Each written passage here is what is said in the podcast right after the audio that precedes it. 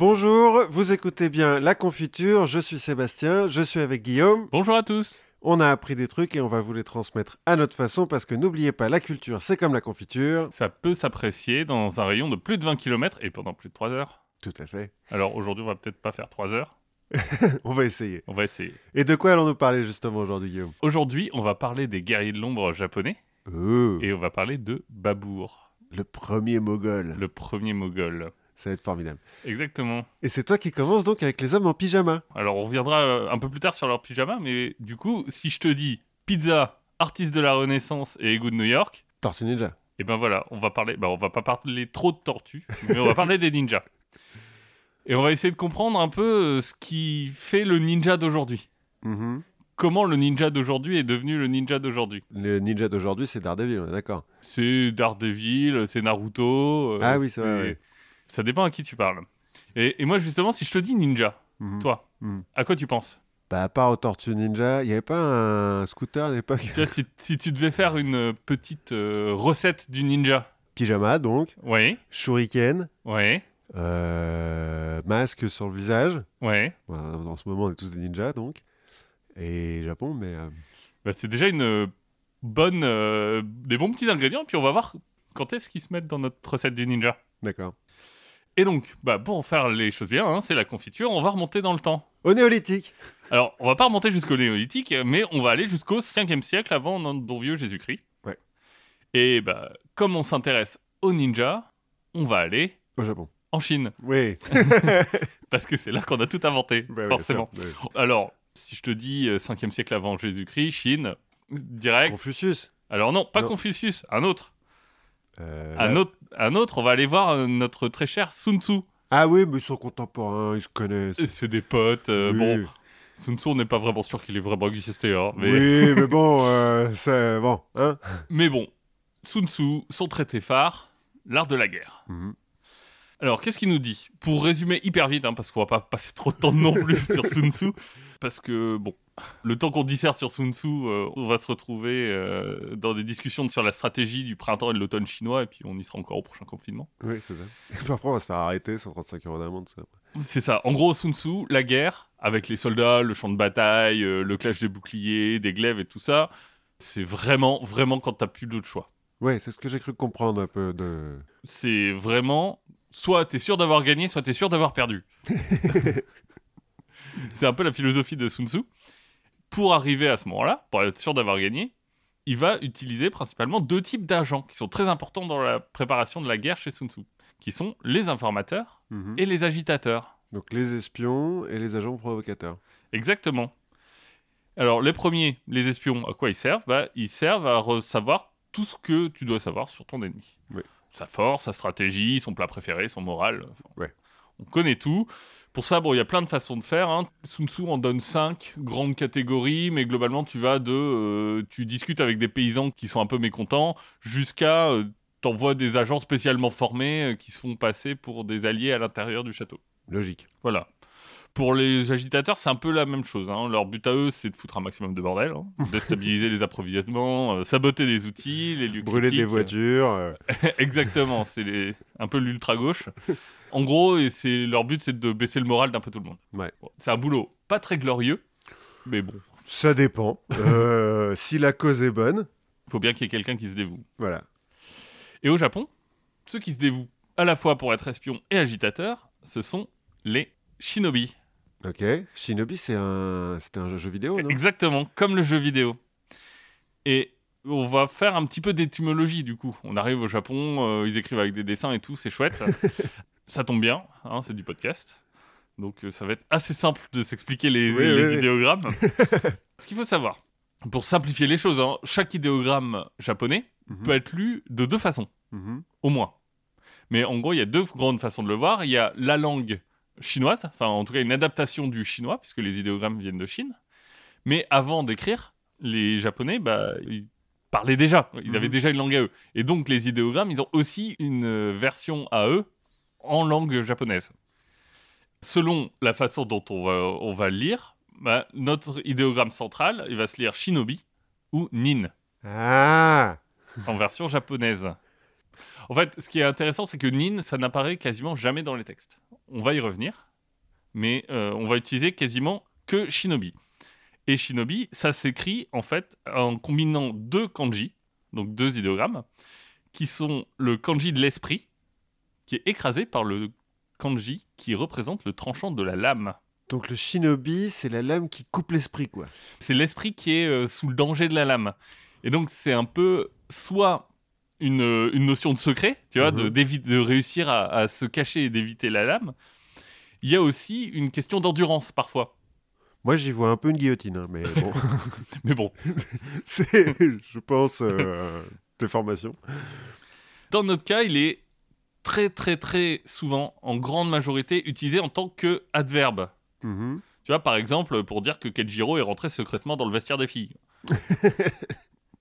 Il est rentré comme un shinobi, quoi. Ah, non, en fait, Shinobi, c'est l'adverbe secrètement. quoi. Ouais, d'accord, d'accord. Euh, L'homme secret, le Shinobi no Mono, est quasiment jamais utilisé dans les textes historiques. Bah, normal, il est secret en même temps. C'est ça. Non, mais on, on va dire euh, tel- un tel est rentré de façon secrète, un tel est rentré de façon secrète, mais rarement on va utiliser l'homme secret. Hmm. Alors, nos Shinobi, qui sont-ils exactement? Quels sont leurs réseaux? On va savoir. Alors, si on croit le mythe, il y a deux versions. Soit c'est un membre hautement spécialisé qui a appris son art pendant des années au sommet d'une montagne avec un maître millénaire. Oui, généralement qui a la forme d'ara et puis qui fait remonter les cascades euh, Exact-. Exactement. Il y a quelques références euh, dans les textes historiques hein, à des unités qui ont une sorte de Navy Seals, mais il y en a vraiment, vraiment pas beaucoup. Enfin, quand je dis vraiment pas beaucoup, euh, ça, ça se compte euh, sur le, les doigts de, je sais pas, d'une une main de Tchernobyl, quoi. D'une tortue ninja, ils ont que trois doigts. c'est ça. Faut voir la période aussi à laquelle on se place. Là, on va parler beaucoup de la période où le Japon est fragmenté en une multitude de fiefs. Mhm. C'est un moment où, en fait, bah, tu as une multitude de fiefs, mais du coup, bah, tous les fiefs, il n'y a pas d'autorité centrale très forte, et donc tout le monde se fait la guerre. Oui, logique. c'est le, le Moyen-Âge, quoi. C'est l'époque qu'on appelle le Sengoku. Sengoku qui se traduit par époque des provinces en guerre. Tu veux dire que notre héros à tous, euh, Sengoku Non, c'est Sangoku. Ah, Là, on parle du Sengoku. ouais. Le Sengoku, on est entre euh, 1477-1573. Ah ouais, c'est un peu en retard quand même pour le Moyen-Âge. euh.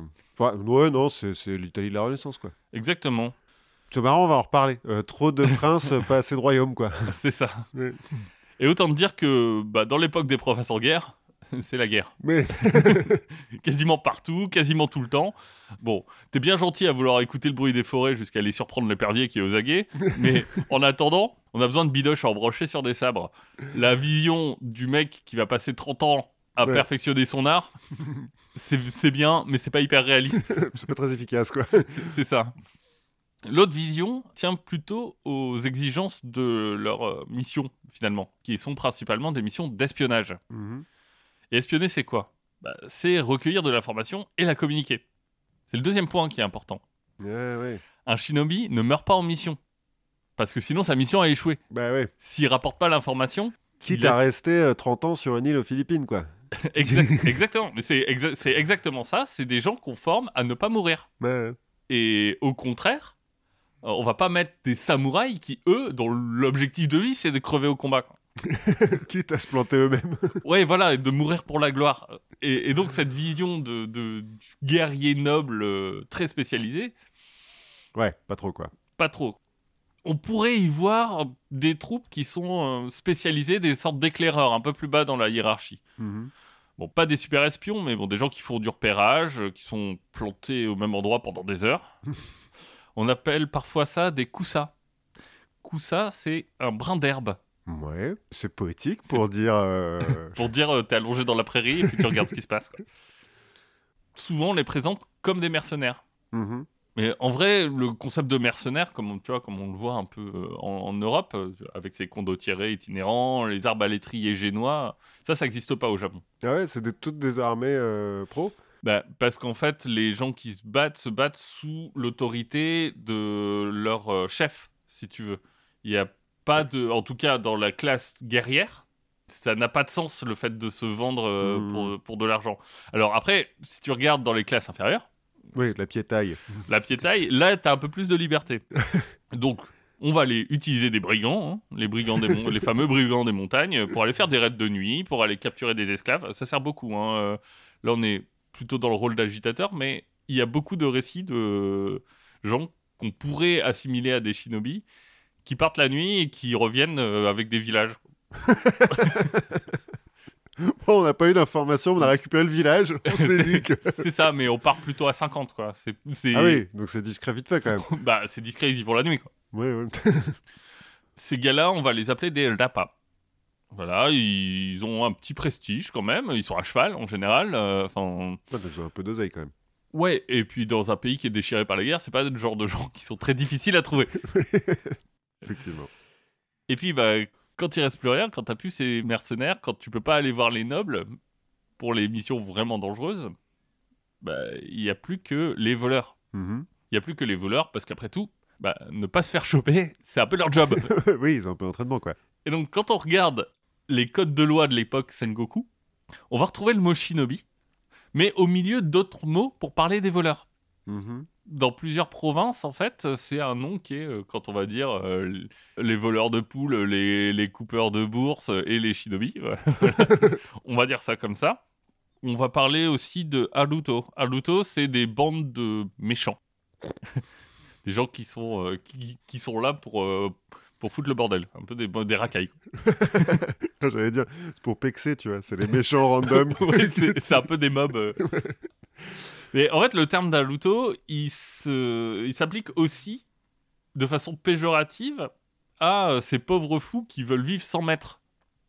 Les ronins, non? C'est pas ça? Alors, c'est pas des ronins, pas tout à fait. À ce moment-là, euh, si tu veux, la structure sociale, elle s'oriente. Bon, au-dessus, t'as l'empereur, t'as parfois le shuge qui est le gouverneur, Mhm. mais la puissance importante, surtout au Sengoku où t'as des fiefs qui sont très éclatés, c'est le daimyo. Le Le- Seigneur, quoi. Le seigneur qui gère un territoire. Alors, euh, il gère un territoire euh, de façon un peu floue. hein. Il y a pas une... La province, en fait, si tu veux, la province du territoire d'un daimyo, c'est euh, ce qu'il est capable de défendre, Ouais. de façon pragmatique. On n'a pas tracé des contours très nets. Mais en dehors de cette structure sociale très établie, bah, il y a quelques fous qui préfèrent gérer leur territoire en collectivité. Euh, en collectivité, pas en démocratie. hein. non, bah bon. Oh, euh, On parle de petits groupes de samouraïs qui vont s'allier. En l'occurrence, on va parler de Ji samouraï, qui sont en fait des samouraïs qui sont pas des ronins, mhm. mais qui sont des samouraïs sans daimyo. Et ils vont s'allier ensemble en ligue pour régner sur une région. Par groupe de 7. Alors pas forcément, pas forcément, mais mais c'est un peu cette, cette idée-là. C'est l'idée de euh, on, on a un petit conseil plutôt qu'un. Mhm. Ces gars-là, autant dire qu'ils sont pas très très bien vus. hein. oui, bah oui. C'est un peu les hippies d'à côté. Bon, puis ça doit être un peu la, pas la prise forcément facile, mais euh, l'endroit où si tu conquiers, bah, au moins tu te mets pas à dos euh, une autre famille de démio, quoi. Oui, mais euh, de toute façon, tu te bats de tout le temps de quelqu'un euh, à cette oui, époque-là. ouais. tu vis pour ça. Et cette alliance de Ji Samurai, c'est ce qu'on trouve notamment à côté de Kyoto, dans une petite province qu'on appelle Iga. Mhm. Alors, Iga, c'est entre Kyoto, donc la capitale impériale pendant Sengoku, et Ise, qui est le fief d'un clan qui est important, qui s'appelle les Kitabake. Donc Issei, c'est sur la mer, euh, c'est euh, un, un accès assez florissant, c'est pas très loin non plus de, de grandes plaines hyper fertiles. Donc, euh, donc, ils ont du pognon, quoi. donc c'est voilà, c'est plutôt entre deux endroits très importants. Mais en soi, Iga, euh, bah euh, non, c'est pas important. bah non. C'est le tu- passage, quoi. Bah, oui, et même pas, parce qu'en général, on fait le tour parce que si tu veux, c'est une sorte de, de petite plaine forestière qui est entourée de montagnes. Ah oui, ouais, donc ça sert à rien. Donc ça sert euh, pas grand chose. En fait, la ville de Iga, enfin, euh, qui a eu plusieurs noms, mais on va simplifier pour dire Iga, elle est connue pour une seule chose c'est pour être le lieu d'origine des shinobi. Ah Bon, c'est un peu euh, tiré par les cheveux, hein, parce que euh, tu vois, quand on se dit en fait les shinobi c'est des espions et, et des brigands et des voleurs, Oui, ils viennent pas tous du même coin, quoi. a Ouais, priori. non, a priori, qu'on les retrouve dans tout le Japon, ils viennent pas tous du même, du même coin. Mais. Mais final- c'est peut-être là qu'il y avait le vieux maître euh, chez qui tous les mecs se sont entraînés, tu vois. Ouais, mais tu vois, comme euh, au Japon, c'est très souvent une façon de se distinguer, de dire bah, ici, nous, on est la ville de la nouille, euh, on est la, vi- la- la ville du bœuf, euh, ici, c'est ici qu'on fait le meilleur papier. Mm. Euh, ça, J'ai déjà vu ça. Bah, oh, ici, nous, on fait, on fait fait les le- shinobi. Quoi. Nous, on fait des assassins. Bon, bah écoute, euh, voilà. Pas des assassins. Ah, il tue pas? Ah bah, espion, agitateur. Ouais, bah agitateur, ça tue des fois. euh. Oui, mais ça tue pas de la même façon qu'un assassin. On a, pour le moment, on n'a pas parlé d'assassin. C'est vrai, c'est vrai. c'est vrai. Et c'est assez important. C'est assez important dans les, justement dans, dans l'image qu'on a des, des shinobi. Bon, mais c'est vrai qu'à Iga, sans doute grâce à l'environnement du coin, les forêts, les montagnes, on a l'impression qu'il y a quand même une petite spécialisation euh, si on lit les récits de l'époque. Mhm. On parle des Higashu et on parle. Higashu, donc c'est les troupes de Higa. Et on a des récits de la fin du Sengoku qui parlent euh, un peu. euh, alors il y en a cinq, hein. nous nous emballons pas. Mais il y a aussi une raison pour laquelle il peut ne pas y en avoir beaucoup. Il y en a cinq. Et euh, on va voir que après le Sengoku, c'est un peu plus compliqué de faire la différence entre ce qui est historique et ce qui l'est un peu moins. Euh, apparemment, ils aimaient bien la nuit aller brûler des châteaux. bah avec, euh, écoute. avec leurs alliés qui s'appellent les Tsutsui. Pourquoi pas C'était un passe-temps du coin. C'est joli, tu vois, il n'y a pas la télé à l'époque. Et ce qui est assez rare, c'est qu'on va retrouver un manuscrit qui décrit le siège de la forteresse de Amagoisan. Mhm. Donc, euh, tu vois, le- je pense que tu connais euh, Amagoisan Ro- Rojo Okitekaki. Euh, ouais, ouais, ouais, ouais.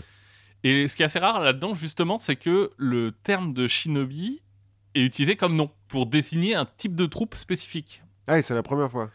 Alors, c'est pas tout à fait la première fois, mais, mais là, on est vraiment dans un contexte militaire Mhm. avec des gens qui disent euh, on, dans nos troupes, on a des shinobi. À quoi ils servent? Et On les cache près des routes. Et euh, tu sais, ils font le cri de la chouette quand, euh, quand, quand les troupes arrivent. Et Après, il lâche des troncs et tout, comme les Ewoks. Non, non, non, ah non, non, eux, ils, ils disent juste il y a des gens qui arrivent. Ah ouais, c'est les. C'est C'est des- le gay, quoi. C'est des espions, ouais. Ouais, ouais. Bon, il y en a d'autres aussi qu'on envoie euh, récupérer des esclaves. Donc ça, ça on connaît. Il y a un truc quand même, hein, avec récupérer des esclaves. Oui, c'est ça. Et au milieu de ce beau monde, dans la province d'Iga et puis dans le Japon du Sengoku, va débarquer une grande figure, Oda Nobunaga. Donc lui, c'est une des trois grandes figures de l'unification du Japon. Ouais, parce que j'ai déjà entendu ce nom dans un manga, mais. Oui, non, mais c'est en fait le premier unificateur, la- enfin la première pierre vers l'unification du Japon. Il est visionnaire, il est puissant, mais bon, il fait pas dans la dentelle le monsieur. hein, euh, bon, il massacre euh, allègrement, il coupe des têtes, mais bon, comme un peu tout le monde de. à oui, à l'époque, on verra que c'est pas non plus. Tu vois, s'il fait que couper des têtes, ça va, quoi. Oui, c'est ça. On, met 300 têtes sur un chemin. euh, bon, Qui n'a pas fait ça, je veux dire. je veux dire, bon, chacun son idée de déco. Et lui, bah, il a menacé les Kitabake qui sont à côté, qui sont en fait juste à côté. Lui, il est dans les plaines hyper fertiles. C'est ça qui le rend très fort, c'est qu'il a plein de bouffe. donc, il peut donc plein d'argent, donc une grosse armée. Et donc, les Kitabake qui sont à côté, il leur a dit Euh, Les gars, Vous saoulez, là. alors maintenant, maintenant on va discuter. Euh, vous voyez mon fils là? Bah maintenant, c'est plus mon fils, c'est le fils de votre seigneur.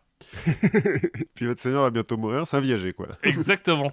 Et donc, euh, assez vite, son fils Oda no- Nobukatsu va prendre la tête du clan et le rallier à son père.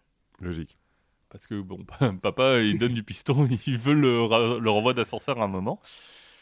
Mais voilà, il y a quelques Kitabake qui sont pas très contents. Et ils sont allés se réfugier dans la province d'à côté, à Iga, Mhm. chez nos amis Shinobi. Nos amis Shinobi, en tout cas les J Samurai d'Iga, donc la, la petite ligue là, ont viré le Demio qu'on a essayé de leur mettre entre temps. Bref. Euh, en 79, Nobukatsu va envoyer ses hommes restaurer une vieille forteresse qui appartient à son clan au milieu d'Iga. Comme ça, genre. hop. Comme ça. C'est la forteresse de Maruyama. Et, bah, hop, attaque surprise. Alors, on brûle pas la forteresse, mais on vire les, les mecs de Nobukatsu. Oui, bah, C'est chez nous, vous n'allez pas construire un château chez nous. Bon, il est pas content, hein, Nobukatsu. Euh, C'est le fils d'un des plus grands guerriers du Japon. Et donc, il décide d'y aller lui-même, en envoyant son armée, en même temps, dans trois passes qui donnent sur, euh, sur le territoire d'Iga. mhm. C'est les trois passes montagneuses entre Iga et Issei. Mais les hommes d'Iga, ils connaissent bien les montagnes. Bah, ils sont du coin. Ils sont du coin. Donc, ils espionnent, ils embuscadent, Et là, les troncs. et là, les, et là, les flingues. Aussi, oui, bon. hein. et là, les flingues. Et ils réussissent si bien qu'ils arrivent à tuer un général de Nobukatsu. Ah, pas mal. On parle de fermiers qui viennent de tuer un général. Autant dire que au Japon, c'est pas très bien vu. Oui, il y a des, quelques mecs qui ont dû faire. Ouh là là, la honte. Ouais, c'est ça. Pour Nobukatsu, c'est pas terrible. Alors, comme tout fier guerrier, qu'est-ce qu'il va faire? Bah, il va aller pleurer dans le kimono de papa. J'ai cru qu'il allait se trancher le bide, mais non. bah non. il est trop noble pour ça. Donc, en 1581, papa attaque. Sauf que lui, il fait pas dans la dentelle. Il envoie des armées dans toutes les passes qui mènent au territoire d'Iga. Donc, il y en a Mhm. six. Et chacune de ces six armées fait la taille de l'armée combinée qu'avait envoyé Nobukatsu. Ah ouais Ouais, il y va comme un bourrin, il il y va. C'est la façon la plus sûre, hein, tu dois à l'ennemi. C'est pas faux. Alors, l'ennemi, il est toujours shinobi, on, on maîtrise les montagnes, on le voit venir. Euh, on le voit venir, mais là on se dit... Hmm, Oui, ils sont beaucoup quand même. ils hein. sont beaucoup. hein. Donc ils vont se réfugier dans deux châteaux, un au nord, un au sud. Pendant ce temps-là, Nobunaga avance, hein, et il avance, il crame tout. Bah, en même temps, quand t'as cramé la forêt, peut plus te cacher dedans. Et il crame des temples aussi, et les sanctuaires, enfin bref. Ça explique aussi qu'il n'y ait pas beaucoup d'écrits sur Iga. Ouais. Parce que globalement, tout a brûlé. Bah, en même temps, son fils s'est pris une peignée, donc je comprends qu'il fallait passer un peu le truc, quoi. Donc la, la forteresse du nord va tomber malgré une résistance acharnée. Celle du sud, elle tient un peu plus longtemps, mais elle est complètement assiégée. Euh, les rebelles vont quand même tenter un stratagème. Ils vont faire sortir des gens déguisés en mendiants, Oh. qui vont aller voir les paysans du coin euh, à côté, et ils vont allumer des torches, genre des centaines de torches la nuit, pour faire croire qu'il y a une armée qui arrive. Mhm. Bon, Nobunaga, il est pas con. hein. Il a peut-être des espions lui aussi. il est pas complètement débile et donc euh, il se fait pas avoir et les mecs euh, finissent par se rendre c'est ce qu'on appelle les rébellions d'Iga ok. 4000 morts une paille sauf que après 1581 arrive 1582 Oui. et en 1582 Nobunaga lui qui est au fait de sa gloire hein, il est shogun euh, il est très très fort il est en train d'unifier le Japon il va commettre une petite erreur. C'est-à-dire qu'il va prendre un peu de recul, il va laisser son armée avancer, et puis lui, il doit gérer deux, trois paperasses, euh, voilà, faire ses impôts, euh, trucs comme ça. Ce qui fait qu'il va se retrouver un peu isolé de son armée, et c'est là que va intervenir le félon général Mitsuhide, Mhm. qui va en profiter pour l'attaquer. Nobunaga se dit oh merde, je suis tout seul, je j'ai pas d'armée pour me défendre et en face j'ai un mec qui veut me tuer, donc hop c'est poucou. Ah, pas mal quand même. On a son honneur. Oui, oui, oui. Non, mais il aurait pu se faire prendre et puis, euh, ou, ou- tu vois, pleurer, quoi. Et c'est poucou, donc chez ses suivants c'est un peu la panique. Ouais, tu m'étonnes. Parce que le, euh, le Mitsuhide, il, il va pas s'arrêter là, il va essayer de choper tout le monde. Enfin, un coup d'état, en gros, euh, t'essayes de euh, récupérer un maximum de gens. Notamment un jeune militaire prometteur qui s'appelle Tokugawa Ieyasu. Ça aussi, j'ai déjà entendu dans le même manga. Exactement. Alors lui, il va fuir le coup d'état, il va se barrer, mais euh, il sait pas trop comment se barrer, comment euh, rejoindre euh, la province, sa province à lui, Okazaki, parce que c'est un peu le bordel et tout le monde a essayé de le tuer. Et donc il va se remettre à la compétence d'un de ses serviteurs, Mhm. qui provient d'une vieille famille d'Iga, Ah un serviteur du nom de Hattori Hanzo, Ah, mais ça aussi, je connais. Kill C'est- Bill. Donc, non, non, mais dans le même euh, manga. Ah, d'accord. Euh, Shirano Toku, euh, c'est super. Et euh, il y a, dans toute la deuxième saison, ça parle de ça. Pas, pas de ce- Non, ça parle pas de ça, ça parle d'un tournoi de samouraï, mais il y a tous ces mecs-là, quoi. Hattori Hanzo, il va dire Attends, on va pas prendre la grande route de Kyoto à Okazaki parce que là tout le monde t'attend. Mhm. Viens, je connais les chemins, on va passer par Iga. Ah Là, il récupère euh, l'armée plus 2 contre eux. Là, il va, il va surtout l'aider à naviguer dans la forêt, dans les montagnes. euh, il va l'aider à buter des brigands. Il va l'aider euh, à vaincre euh, des ennemis, euh, des malfaisants locaux. Ils vont gagner le cœur des locaux. Enfin, Ils vont prendre 5 niveaux. euh. Exactement. Et Ieyasu, il va, s'en- il va bien s'en souvenir. Au moment où on va lui offrir le prestigieux château d'Edo, Mhm. Edo c'est Tokyo, en 1590, ce qui symbolise la nouvelle ère des shoguns Tokugawa, qui s'annonce. En gros, Tokugawa, la famille Tokugawa, c'est quand même une famille qui a régné euh, pendant 200 ans, je crois. Oui, donc euh, une ère un peu importante. voilà. Et ben, il va, il va aller voir Hattori Hanzo et il va lui dire Dis donc, j'ai besoin d'une garde pour mon palais. Tu voudrais pas t'en occuper? Et lui, il se dit Bah, pas de problème, je vais aller chercher mes homies. et donc, la Mais- garde du palais de- du shogun, au départ, va se composer d'hommes d'Iga. Ah, des shinobi, donc. Enfin, Des hommes d'Iga. Ouais. Et ces hommes d'Iga, bah, on les utilise pas pour ouvrir des portes.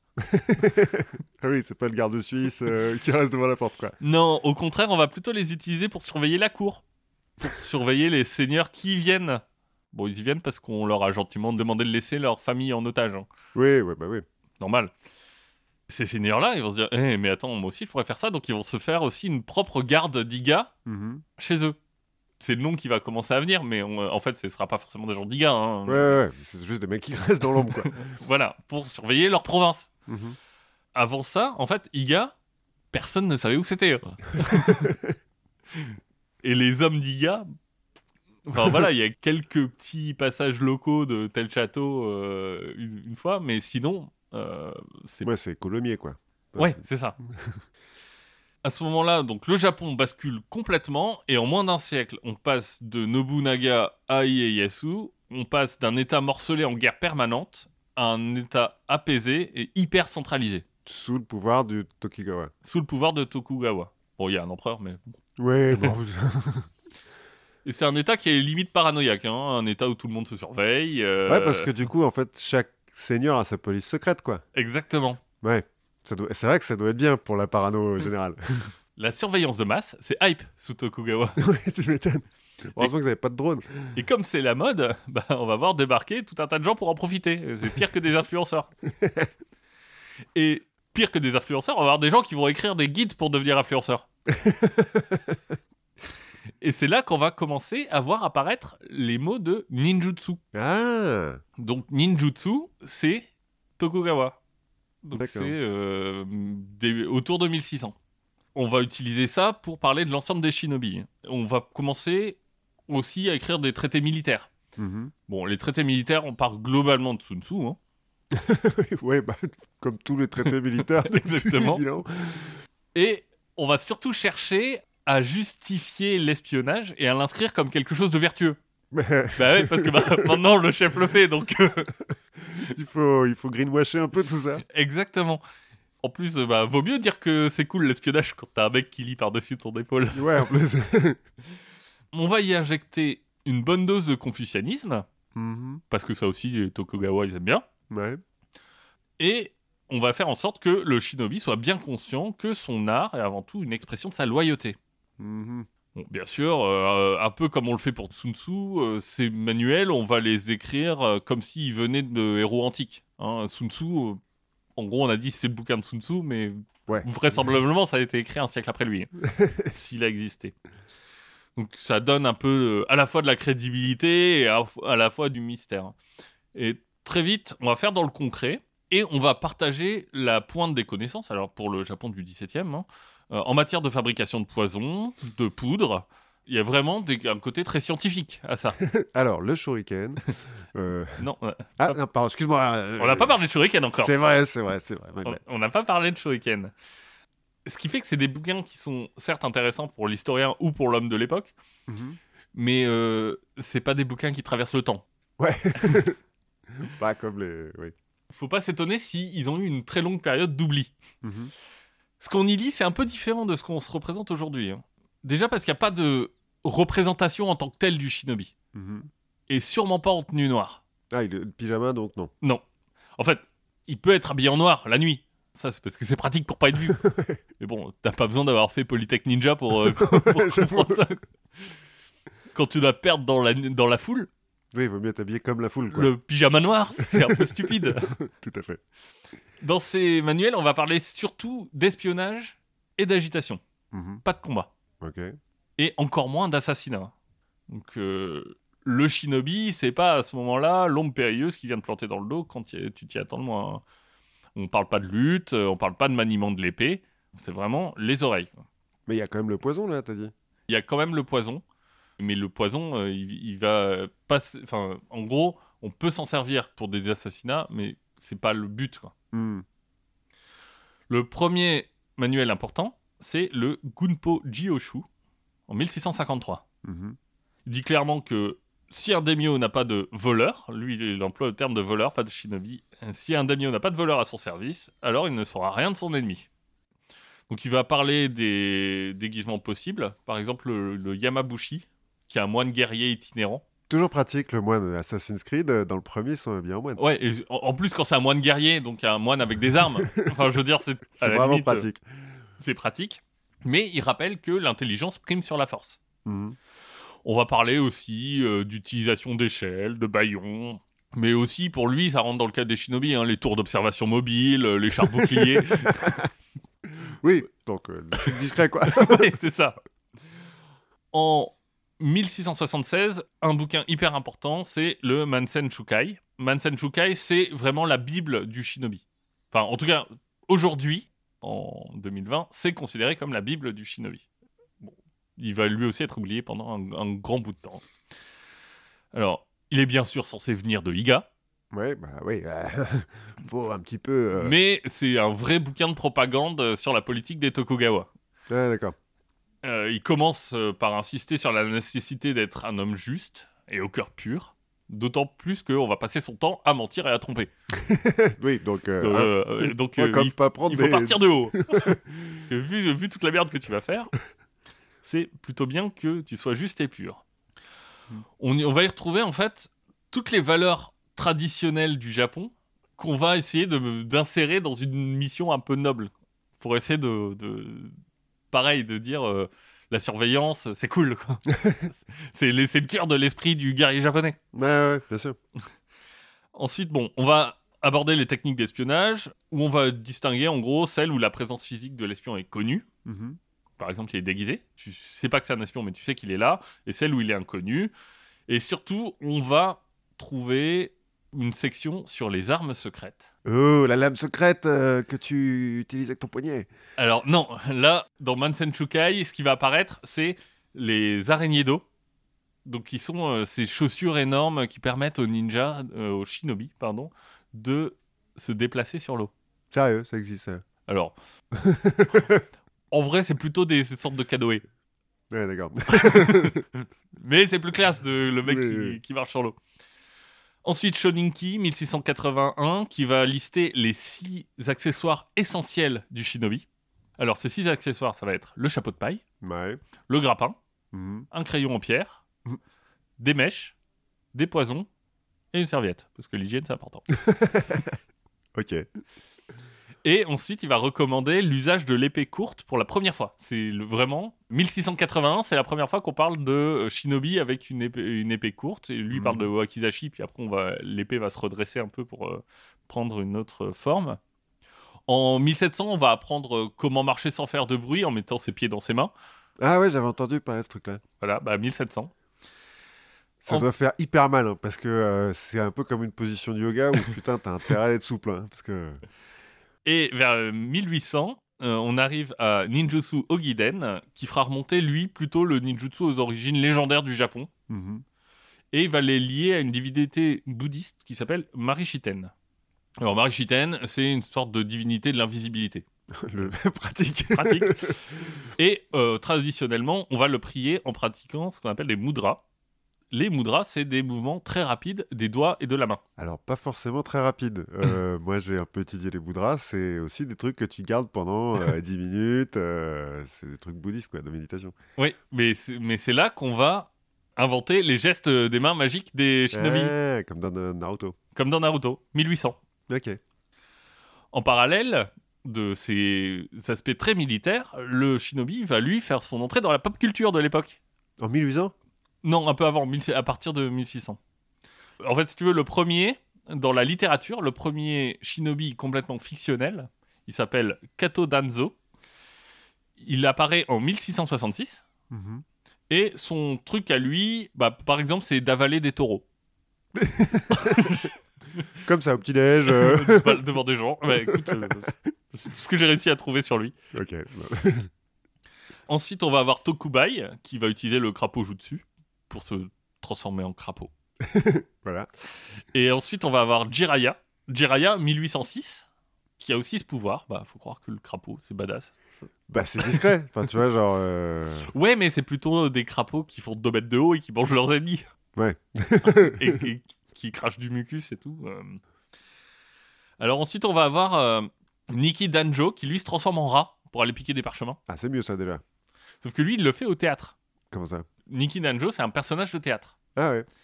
C'est un personnage de théâtre kabuki, pour être précis. Et le kabuki, c'est une forme de théâtre qui est à la fois très flamboyante et très codifiée. Mhm.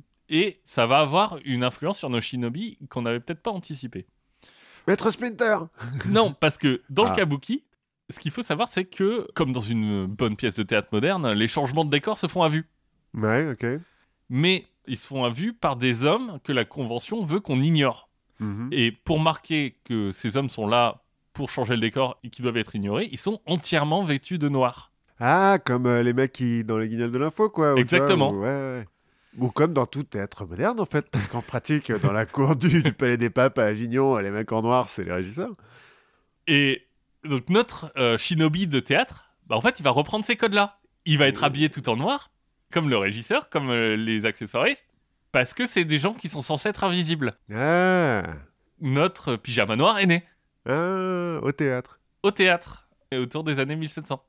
Donc, comme quoi, le Oui, rien à voir avec. euh, rien à voir. Bon, on va trouver des illustrations d'hommes en noir euh, avant, notamment dans le fameux manga de Okusai. le fameux manga de Kusai, pardon. Alors, Okusai, si tu veux, c'est l'auteur des 36 vues du mont Fuji. Ouais. Tu sais, avec la vague euh, de Kanagawa euh, avec le Fuji.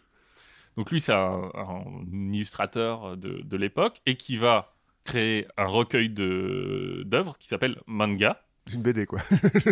Non, c'est pas une... enfin, en fait, c'est la première fois. Ça veut dire euh, esquisse ou, ou dessin grotesque. En fait, il n'y a pas forcément cette idée de raconter des histoires au départ dans le manga. Et euh, lui, bah, il va mettre des hommes en noir. Mhm. Enfin, il y a- il y, a une illustration d'un mec en noir qui escalade euh, une corde, je crois. Ah ouais. Donc, euh, Mais ce qui est intéressant, c'est que nous, on projette, tu vois, on voit ça, on se dit, ah putain, c'est un ninja. ouais. Mais c'est intéressant parce qu'en fait, non, c'est juste un mec qui est en noir parce que c'est la nuit. Ouais. Oui, peut-être parce que. euh, C'est pas, c'est pas une... Nous, on y projette un uniforme, alors qu'en fait, pas du tout. mhm. C'est pas pensé comme ça, c'est juste des gens qui sont euh, pas spécialisés, mais pas complètement cons. C'est peut-être une vue d'artiste aussi. Bon, à partir de 1800, on va euh, troubler un peu, les frontières et on va commencer à stabiliser cette vision du spécialiste vêtu de noir qui se déplace la nuit de façon quasi magique. Là, le théâtre a rattrapé la vision historique et tout ça va se mélanger. Et on va passer encore un cap vers 1900. Euh, déjà parce que le Japon a un peu changé Oui, c'est un peu modernisé, peut-être. on s'occidentalise un peu, hein, on est dans le- dans l'ère Meiji, euh, on, on s'ouvre euh, à l'extérieur. Et on a surtout aboli le système de caste. Mhm. Donc euh, la représentation du passé du Japon va devoir s'adapter à ce nouveau système. Ouais. Que, tu vois, pour, comme euh, pour nous, il y a eu un- tout un mouvement de le Moyen Âge, c'est nul. Ouais, d'accord, d'accord. Tu vois, à un, moment, quand tu fais une grosse révolution, bah, il faut que tu diabolises ce qui se passait avant. Logique. Et on va euh, essayer de partir de, de ce modèle-là. Et surtout, en même temps, vont arriver les romans de gare, les fameux pulp, Ouais, ce que j'allais dire, Pulp Fiction. dont la série Tashikawa Bunko, qui va représenter souvent des shinobi dans leurs aventures et qui vont être très populaires. Un des héros qui voit le jour comme ça, c'est 1914, Sarutobi Sasuke. Sasuke, c'est dans Naruto. Je crois que même le Sasuke, il y a un personnage qui s'appelle Sarutobi Sasuke. Je sais qu'il y a un personnage qui s'appelle Sasuke, après je connais pas son. Et je crois que c'est un hommage. Alors, lui, il est souvent cité comme le premier roman de Shinobi, alors qu'en fait, c'est pas tout à fait le cas. hein. Pour raconter l'histoire vite fait, c'est un fils de samouraï dont le père meurt. Lui, il est élevé par des singes. Sarutobi, ça veut dire saut de singe. Uh-huh. Et donc, il est capable de se transformer, de commander les éléments. Logique, comme tous les singes, quoi, je veux dire. Bah, comme tous les singes, il se déplace en nuage. Ah, sur un nuage magique. Exactement. Et il va aider son maître qui se bat, lui, contre Tokugawa Ieyasu, Ah, qui est devenu le méchant. du qui est devenu le méchant. Bah ouais, oui. parce que c'est vrai que c'est souvent un méchant dans les mangas euh, Tokugawa. Bah oui, sauf au dé- alors que 200 ans avant, c'était plutôt le gentil quand Ouais. tu pouvais te couper la tête. Ouais, bah, euh, Il a des aptitudes magiques, mais il n'a pas été formé à un art particulier. Mhm. Si tu veux, c'est pas un, c'est pas un combattant qui a étudié dans une école. Mais il va contribuer à lancer cette image d'un combattant qui se bat contre l'ordre établi, qui affronte plus fort que lui, qui se bat contre l'oppression. Et euh, bah, comme le shogunat est passé depuis au moins 50 ans, à cette époque-là, on peut commencer à dire que tout y était pas super, super. C'était quand même pas terrible, hein, le pouvoir absolu du shogun. Donc le, le shinobi, il va devenir un peu, il va prendre un petit peu cette euh, image de résistant. Alors qu'en fait, il faisait partie de la police secrète, quoi. Alors qu'en fait, c'était la Gestapo. Ouais. ok, ok, bien. C'est beau retournement de, de, de Bah oui. 1912, les shinobi arrivent à l'écran, Mhm. à l'instar de Jiraya. Et on va pouvoir même, en 1921, on peut voir Jiraya se transformer en crapaud pour avaler ses combattants, Dans un effet spécial. euh, à couper le souffle. oui, j'en doute pas. Et par exemple, il y a un film de Buster Keaton qui s'appelle Sherlock Junior qui sort en 1924 au Japon et il va s'appeler par exemple Ninjutsu Keaton. ok. Début du XXe siècle, donc, une autre approche du shinobi qui va avoir lieu et qui va encore un peu impacter notre vision de ce que c'est qu'un shinobi. Cette fois, c'est des manuels d'arts martiaux. On n'est Mhm. plus dans le manuel militaire, on arrive dans des manuels d'arts martiaux et qui vont se tourner vers l'autre interprétation du nin. Tu sais, je t'avais dit c'était invisibilité, mais c'était aussi endurance. Mhm. Là, on va se focaliser sur l'endurance. Le premier du genre, c'est Ito Gingetsu, qui va faire deux manuels, donc euh, Ninjutsu Toyojutsu en 1909 et Ninjutsu no Gokui en 1917. Bon, euh, on va passer sur euh, l'histoire qui dit que on lui a transmis ce savoir ancestral euh, haut d'une montagne. euh, bon. d'une- d'une longue lignée de gens de Iga. Pour lui, le cœur du ninjutsu, c'est des techniques de respiration. Du yoga, quoi. Et c'est en fait euh, ces techniques de respiration qui permettent d'avoir une énorme maîtrise de son corps et qui donc bah, te permettent ensuite de te battre. Mais ça, c'est accessoire. Quoi. Ouais, c'est vraiment du yoga. Et c'est important parce que, en fait, c'est le premier qui indique vraiment que les shinobi ont des techniques secrètes. Hmm, Donc, euh, le, la technique secrète, voilà, 1909. D'accord. Ensuite, on va voir euh, Fujita Saiko, qui est le fils d'un policier de Tokyo. Bon, son- lui, il vient pas euh, du dojo, hein, mais son père, c'est un policier. Il, apparemment, il désarme les bandits à main nue. euh. Sa famille a longtemps fondé une, une école secrète de ninjutsu à Koka. Donc Koka, c'est en fait c'est juste à côté d'Iga. Ils se sont dit, bon, ah, Non, mais il y, a- il y a aussi une tradition euh, de shinobi à Koka, apparemment. Enfin, ça, on parle souvent des, des hommes de Iga et de Koka. ouais, d'accord, ils sont je quand même passe- AOC, quoi. Ouais, voilà, je suis passé assez vite, mais en 36, il va publier Ninjutsu Hiroku. Et il va lui aussi mettre euh, sa petite patte au personnage du shinobi. Bon, euh, lui, déjà, il dit euh, on est en 36, euh, c'est la guerre, et il fait ça pour aider le Japon, Hein, qui est en guerre contre la Chine. enfin, qui a envahi la Chine, quoi. Rappelons-nous, hein, donc la Chine a inventé la Seconde Guerre mondiale aussi. Et parce qu'il a un savoir ancestral qu'il est le dernier à posséder, il doit le partager à tout le monde. Mhm. C'est important pour lui. En quelque sorte, il n'a pas tout à fait tort sur cette question-là, parce que il, lui va s'inspirer de manuels militaires, ceux dont on a parlé avant, mais qui sont à l'époque complètement tombés dans l'oubli. Ouais, Et c'est lui qui va les relancer, qui va leur redonner l'influence qu'ils ont aujourd'hui. Donc en soi, c'est pas, c'est un peu romancé, mais c'est pas tout à fait euh, faux. Donc il va reprendre les techniques de déguisement, d'infiltration, et il va aller plus loin, et il va essayer d'amener le shinobi dans le monde moderne. Euh, non seulement il explique comment utiliser la végétation pour couvrir sa retraite, mais il va disserter aussi sur la forme des sous-marins. Et bien sûr, bon, lui, il va parler aussi d'endurance, sauf que lui, pour lui, l'endurance, euh, c'est pas retenir sa respiration. C'est prendre de la meth. Pour lui, euh, c'est plutôt. euh, alors, il y a des photos où il se plante 250 aiguilles dans le corps, euh, où il mange des briques, apparemment, et du verre. En fait, il est maso, le mec, quoi. Il teste des poisons euh, pour s'endurcir. Je te promets, il y a des photos de lui en train de manger des briques. Autre chose, donc on est en 1936, il va introduire pour la première fois ce qu'on considère naturel pour un shinobi, le shuriken. Ah En 36 En 36. Les mecs, ils ont des flingues et des, des sous-marins, et là, ils se disent Attends, on va lancer des étoiles. ça va être super. Exactement. Euh, on a tous joué à ça, à, à lancer des trucs qui sont soit sous forme d'étoiles à 4 ou à 8 branches, soit sous forme de pointe, pour les plus jeunes qui ont l'image de Naruto et des kunai. Mhm. Le shuriken, on l'utilise pour couvrir sa fuite, notamment les étoiles en fait qu'on va planter au sol, qui ont des. Pour crever les des- pneus de voiture. Bah, alors non, puisque c'est un art ancestral, rappelle-toi. Oui, pardon. Il n'y a, pas de- il y a pas de voiture. les, des- les roues de chevaux. Pas pour crever les pieds du mec qui te court derrière, surtout. Ouais, hein, tu fais du kebab. c'est le principe. En fait, il y a quand même quelques utilisations du mot shuriken, ou shuriken à l'époque, en 1653, mais en fait, on parle d'une torche qui a un manche en acier avec une pointe que tu peux lancer. Ah oui. Donc, euh, tu peux, comme ça, tu peux lancer une torche au loin qui va aller se planter dans le sol et ça va t'éclairer. Ah ouais, donc rien à voir avec euh, l'étoile euh, pour planter dans le front du Bah type, non, quoi. bah non, parce qu'en en fait, au Japon, on lance pas des trucs. Mais on relance rarement en fait des trucs dans, dans la guerre. Bah, il y a des javelots. Le javelot, c'est une arme qui est. Ouais, mais qui qui- est pas beaucoup utilisée en fait en vrai. oui, il y a des mecs qui lancent des javelots, mais pas beaucoup quoi. Et surtout pas au Japon. Au Japon, on lance pas de javelot. ça n'existe pas. À la fin du 17e, on commence à retrouver des histoires de fléchettes, Mhm. mais toujours pas d'étoiles. hein. Euh, L'étoile, c'est vraiment 1936.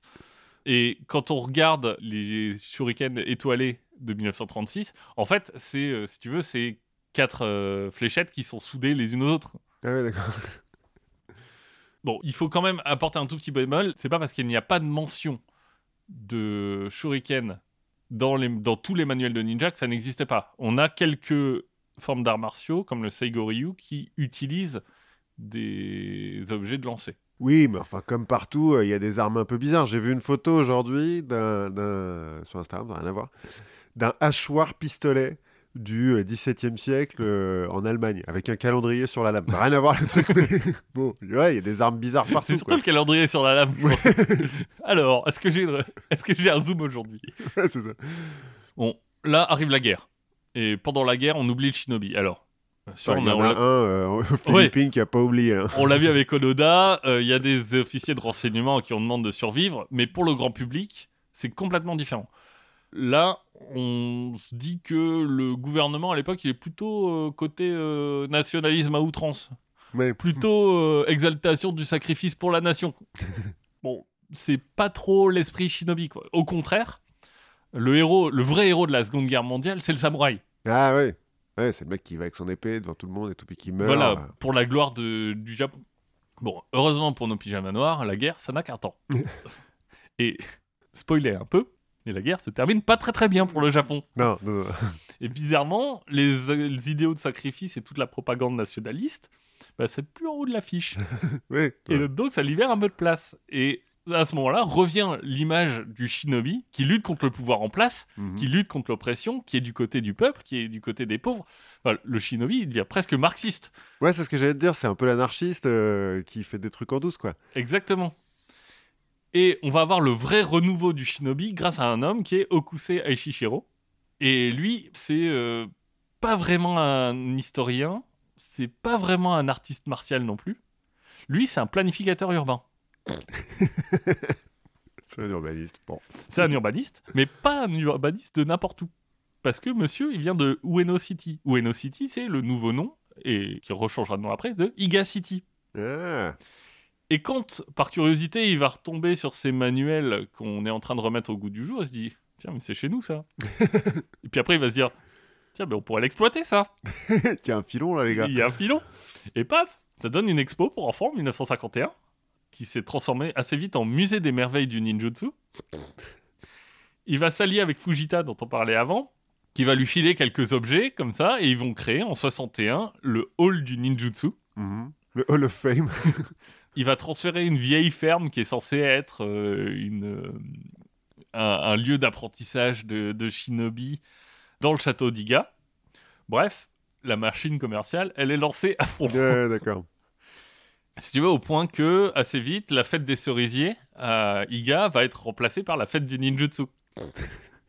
Et aujourd'hui, si tu vas à Iga, t'as des shinobi partout, hein, sur le sur le train, enfin, t'as des statues, des... enfin, c'est comme chaque... euh, Ouais, c'est la ville des shinobi, quoi. Exactement. Et ça attire les touristes. Bah, En 56, notre ami va faire paraître Ninjutsu, qui va reprendre ses idées en les poussant un peu plus loin. Donc, il va bien cimenter l'idée que c'est à Iga qui est née une société secrète de praticiens du ninjutsu, qui est très organisée, très hiérarchisée. Tu vois, c'est là où on va commencer à introduire des grades et des choses comme ça. mhm. Et il va ajouter bah, un conseil de 3 mètres qui est en haut de la pyramide. Pourquoi trois Pourquoi Ouah Et euh, il va rajouter des noms de personnages un peu historiques euh, ou légendaires euh, en disant Bah si, lui c'était un ninja. Bien sûr. Ah oui, c'est un peu comme le mec des du Sion, quoi. Oui. Oui, oui, euh, Léonard de Vinci, euh, Newton, pouf. Oui, et tu, tu remarques que je, je change un peu de mot. Oui, tu parles de ninja maintenant. Mais oui.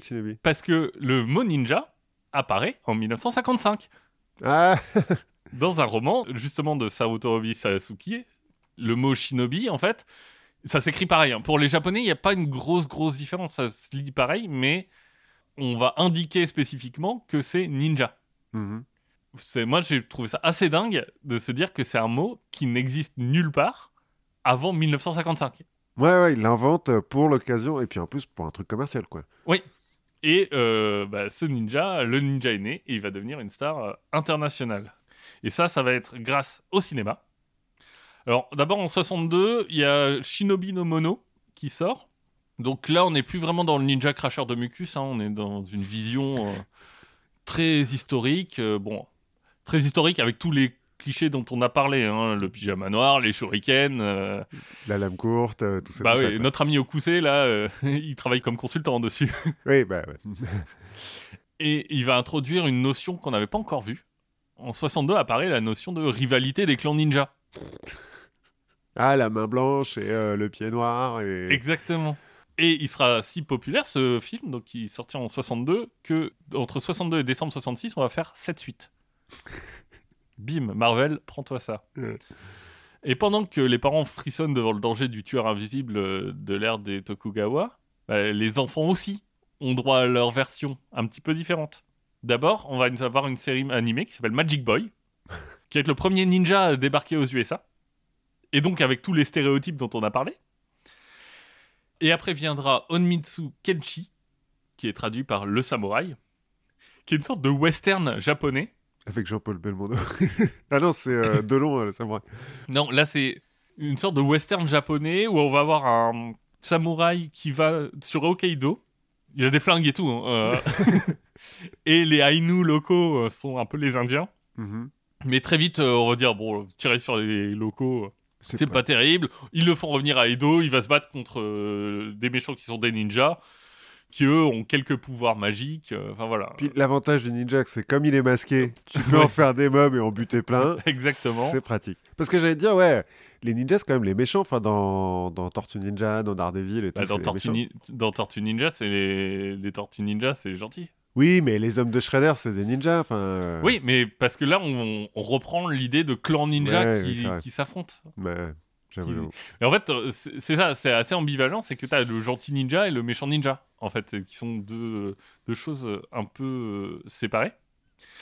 Tout va s'accélérer quand Shinobi no Mono est lu par un touriste, enfin, est vu par un touriste qui s'appelle Roald Dahl, Oh, qui est au Japon pour écrire un scénario.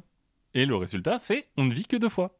Roald Dahl, il a écrit des films de James Bond. Et oui, Incroyable. en 67, qui va même reprendre des, des scènes du film japonais. Euh, donc on va montrer euh, l'entraînement des ninjas, la maîtrise de l'épée, des shurikens, euh, le beau vêtement noir, bref, le ninja parfait euh, ouais. Qui, là, arrive euh, et qui, qui est donné aux occidentaux, et puis là, voilà, tout est complètement cimenté. Aujourd'hui, bah, c'est cette version du ninja qu'on connaît qui est finalement hyper éloignée du shinobi traditionnel Mhm. celle qui l'a emporté. C'est un concept qui est hyper intéressant et que j'ai découvert en lisant le- l'excellent euh, Ninja Unmasking the Myth du docteur euh, Stephen Turnbull. Et c'est le concept d'invention de la tradition. Ouais. En gros, c'est un concept de sociologie qui vient de Hobsbawm et Ranger. Et ce qu'il découvre, c'est que beaucoup de choses qu'on pensait anciennes et traditionnelles, finalement, ne sont pas tant que ça. ouais, un peu comme les, les kilts des Écossais, là. Exactement. C'est l'exemple type. C'est l'idée de se dire, euh, bah, les Écossais, ils ont, un- ils ont tous un clan et euh, le clan McDonald, il a un, un kilt en rouge et jaune. euh, et non, en fait, le kilt, c'est l'époque victorienne. hein, et, et encore, le kilt, comme on le connaît nous, c'est 1720. Ouais, et puis euh, il y a l'histoire de euh, chaque clan a un, un- Ah oui, non, un ça- motif différent, c'est un truc euh, Ah oui, non, ça promotionnel, ça n'a rien à voir. Exactement. Donc, euh, t'as même des choses qui sont assez rigolotes qu'on appelle le- l'effet pizza, où en fait, c'est une invention de la tradition qui se fait en général par des populations immigrées qui influencent la population d'origine. Ah, comme le kebab qui est en Allemagne, quoi. Comme le kebab qui est né en Allemagne, mais comme la pizza, qui était un plat qui existait en Italie, mais qui a été modifié par euh, les émigrés américains et qui est revenu en Italie pour donner complètement autre chose. Ouais. C'est l'histoire de se dire que la première parade de la Saint-Patrick à Dublin, elle date de 1930. Parce qu'il y a des mecs qui sont revenus de New York en disant Oh les gars Ouais, euh, de dire que le- la citrouille à euh, Halloween en Angleterre, ça vient des États-Unis. Oui, parce que j'ai failli le faire un sujet là-dessus euh, pour l'épisode d'Halloween. À la base, c'est un navet. Exactement, à la base, c'est un navet. Donc voilà, méfiez-vous un peu quand on essaye de vous vendre le, le passé. Bien souvent, en fait, on essaie de vous vendre le présent. Mais, mais alors, c'est marrant qu'on ait fini en parlant de, de pizza. Parce que on va parler de cheese naan. Ah, Parce que euh, nos, nos auditeurs ont peut-être remarqué euh, avec le temps que tu as un certain tropisme vers la blague euh, culinaire. exactement. Mais bon, pour en tirer des, des conclusions hâtives et dire que c'était du chauvinisme gastronomique ou quelque chose comme ça, alors que non. Hein Moi, je sais que c'est juste de la curiosité, parce que t'aimes bien euh, la nourriture. Et C'est ça.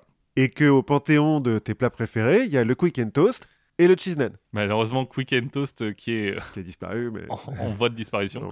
Mais effectivement, le cheese nut, c'est très bon. Et on se dit que le cheese naan, c'est euh, la cuisine indienne ancestrale, euh, tout ça, tout ça. Le Pizza Effect aussi, je crois, le cheese naan. Un petit peu, ouais. Alors, pas euh, du 19e siècle, mais Pizza Effect, parce que ça vient pas d'Inde. Et en fait, je suis tombé sur un article sur le, le mec qui a inventé la cuisine indienne, enfin, qui a influencé la cuisine indienne pour devenir. euh, pour en faire ce qu'elle est aujourd'hui. Pour faire du tikka masala. Ouais. Alors, masala, ça veut dire en sauce. Alors, en pratique, il y en a deux, parce qu'il y a le mec dont on va parler là, et puis il y a les Portugais qui ont amené le piment, parce que euh, avant euh, le 16e siècle et les Portugais, il n'y a pas de piment en Asie, enfin, il n'y a pas de piment dans tout l'ancien monde, puisque ça vient d'Amérique, le piment. Ah, ah oui, juste un exemple que j'ai vu qui, qui m'a fait rire aussi, c'est que la salsa, ça vient de New York. Sérieux? La danse? Ouais. Ouais, voilà. Bon, bref, je suis tombé donc sur un article, donc sur le, le type euh, qui aurait influencé euh, la cuisine indienne, et j'ai découvert un mec formidable. On va parler de Babour, qui est le fondateur de l'empire moghol. Dit comme ça, ça- il a l'air sympa. Enfin, le nom de Babour, tu te dis genre, oh, Alors, il y a c'est des... entre Babar et Amour, euh, tu vois. Alors, euh, il y a, de temps en temps, on l'écrit Babar, parce qu'en fait, c'est du persan, hein, Babour. euh, on verra, ça veut dire tigre. Ça veut pas dire éléphant, donc. Et bah, c'est un type qui est vachement attachant, qui est pas toujours très sympa, mais qui est vachement attachant. Bon, c'est un conquérant, hein, donc, puisqu'il a fondé l'Empire moghol, euh, il l'a conquéri, hein, d'abord. il l'a conquis. Conquis? Oui, bref, je fais comme je veux. Oui, il tu a- Tu dis, tu dis comme tu veux. voilà, c'est ça. Il y a une licence artistique là-dessus. Donc l'Empire moghol, on va rappeler un petit peu, hein, c'est en Inde du Nord. Ça commence donc avec Babour euh, au début du XVIe siècle. C'est, euh, on, en a parlé quand on a parlé des Sikhs, euh, c'est eux qui ont construit le Taj Mahal, Les thugs, les Thugs. Et euh, au XVIIIe siècle, c'est un quart du PIB mondial, c'est la plus grosse économie du monde. hein. tranquille. Tranquille au bilou, quoi. D'ailleurs, moghol, euh, c'est resté en anglais. ça veut Oui, dire- le grand mogol. Ouais. Comme quoi, le curry, ça rapporte. Ouais, alors on pratique pas le que le curry parce qu'en Inde il y a aussi beaucoup d'or et puis il y a beaucoup de monde et en fait au 18e là quand euh, au moment où c'est la plus grande économie mondiale, bah, c'est un peu comme la Chine aujourd'hui, c'est que c'est aussi l'endroit où il y a le plus d'ateliers de confection. D'accord. Et genre c'est la première économie de loin. Toute l'Europe réunie, euh, ça ça arrive pas à la cheville de l'empire moghol. Bref. Donc Babour, c'est un conquérant tout ça, mais c'est aussi un type qui a tenu un journal toute sa vie et qui, vers la fin de sa vie, l'a hum, concentré dans une autobiographie. Et donc là, on parle du XVIe siècle, tu vois, Oui. genre à l'époque où on fait pas beaucoup d'autobiographies. Et cette bio... Ce qui est pratique, hein, d'ailleurs, euh, pour, euh, pour l'histoire pour l'histoire. Ouais, grave. Non, mais c'est en fait son autobiographie là. Alors, je l'ai pas lu en entier, j'en ai lu beaucoup de passages parce que euh, au fur et à mesure que je trouvais des trucs, je me suis dit non, mais c'est pas possible et tout. Je suis allé vérifier. Et c'est étonnamment moderne. Et puis pour un type qui est devenu empereur, euh, enfin tu vois, les empereurs font un petit peu attention à leurs images, à leur image. Oui, la guerre des Gaules, euh, bon. Ouais, voilà. c'est pas. Alors c'est typiquement pas la guerre des Gaules parce que il parle vachement de ses, de, alors de ses conquêtes, mais aussi de ses états d'âme, la beauté de la région, euh, des villes qu'il traverse et qui de temps en temps conquiert. Et puis il parle de bouffe. Il parle Ouais. beaucoup de bouffe parce qu'il est passionné de bouffe. Il est passionné de poésie, de fleurs, d'architecture et tout, et il parle de tout ça. Et ça, c'est dans son temps libre. euh, Le reste du temps, il massacre des gens. Bah, on va voir que euh, il massacre un peu des gens de temps en temps, mais euh, bon, pas tant que ça, quoi. Bref, ce bouquin, ça s'appelle le Babour Nama, ce qui veut dire le livre de Babour. Et c'est, euh, je pense que je vais le lire en entier, parce que maintenant j'en ai lu plein d'extraits. Alors, t'as plus qu'à faire les pointillés. Ouais, voilà. Mais donc, on va parler de Babour. Alors, le vrai nom de Babour, c'est Zahir Uddin Mohamed. C'est tout? Ouais. Ah oui, non, c'est pas un Indien avec euh, 40 Alors, parce qu'il n'est pas indien. Oui. En pratique, euh, Babour, il est né à Fergana, dans la vallée de Fergana, qui est en Ouzbékistan. Et il n'est pas du tout indien. Bon, Zahir Uddin Mohamed, ça veut dire euh, défenseur de la foi en arabe, Mhm.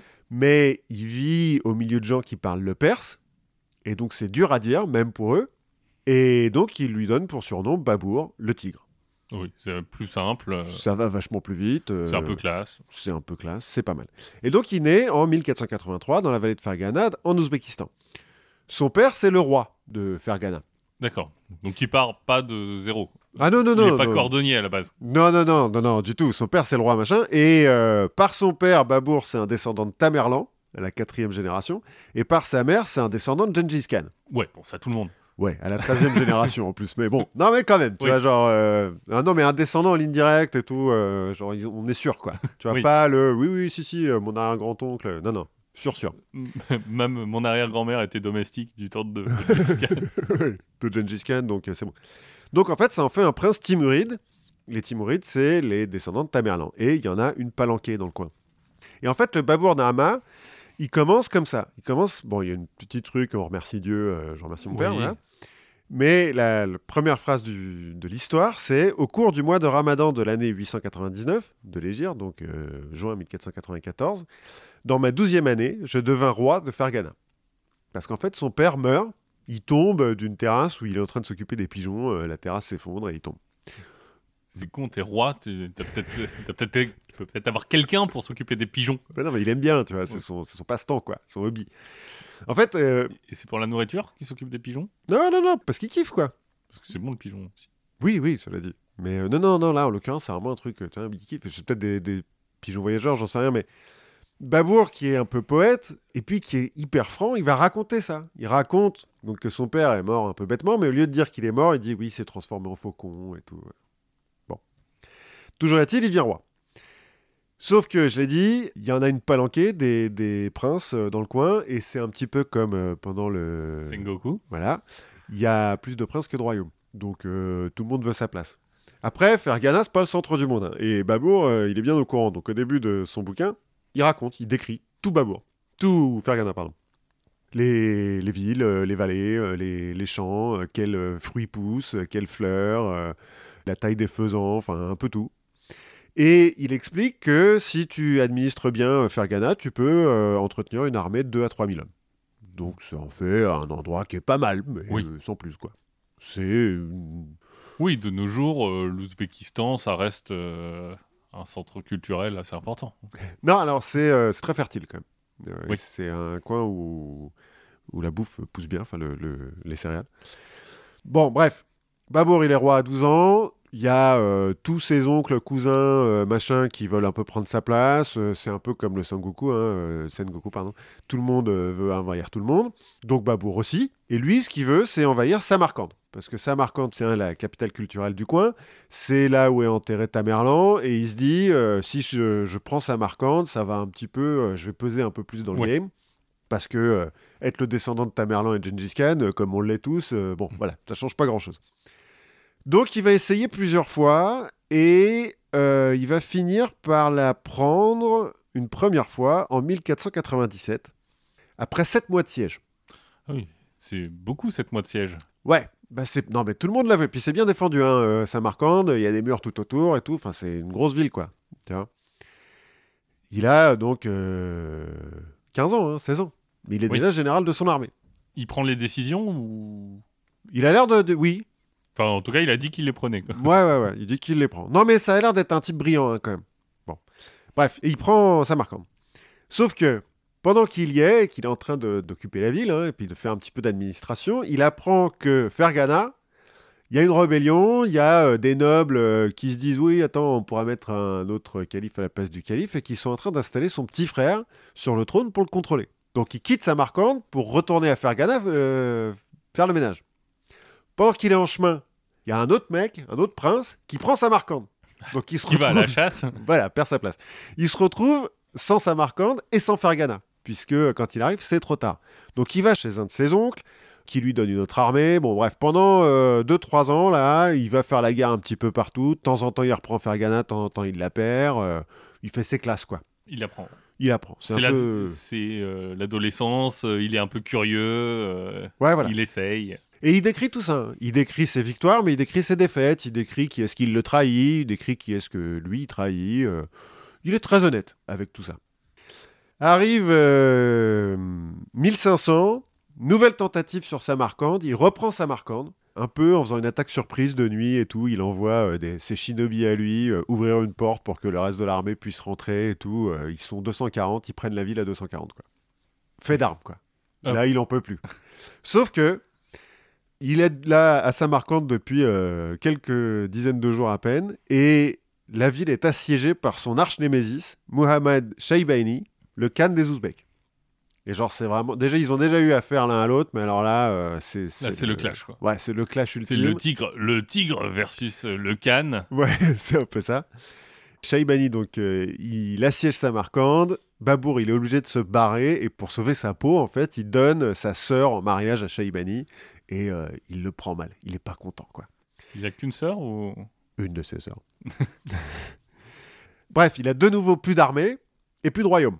Donc il va se planquer chez un autre de ses oncles, mais du côté maternel cette fois-ci, qui euh, n'est pas très impressionné par euh, son neveu qui arrête pas de perdre des villes. Bah, il les prend d'abord. Oui, Et bon, après, il les perd. Donc, euh, qu'il le laisse un petit peu. euh, ouais, bon, bah d'accord, t'es là maintenant, t'écrases, hein, merci. Et euh, dans le Babournama, Babour, il va expliquer qu'il pleure tous les jours et tout, parce qu'il a plus de royaume, il a plus d'armée, qu'il est pauvre. euh, Bon, il est pauvre.